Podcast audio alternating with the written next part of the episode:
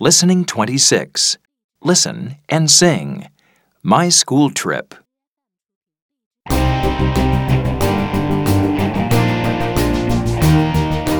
Where did you go when you went on your trip? Did you go to a museum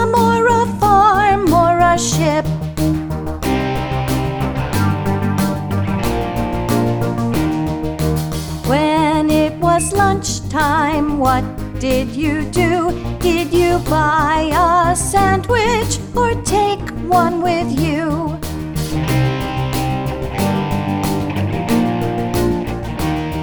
I went to a museum and saw paintings old and new.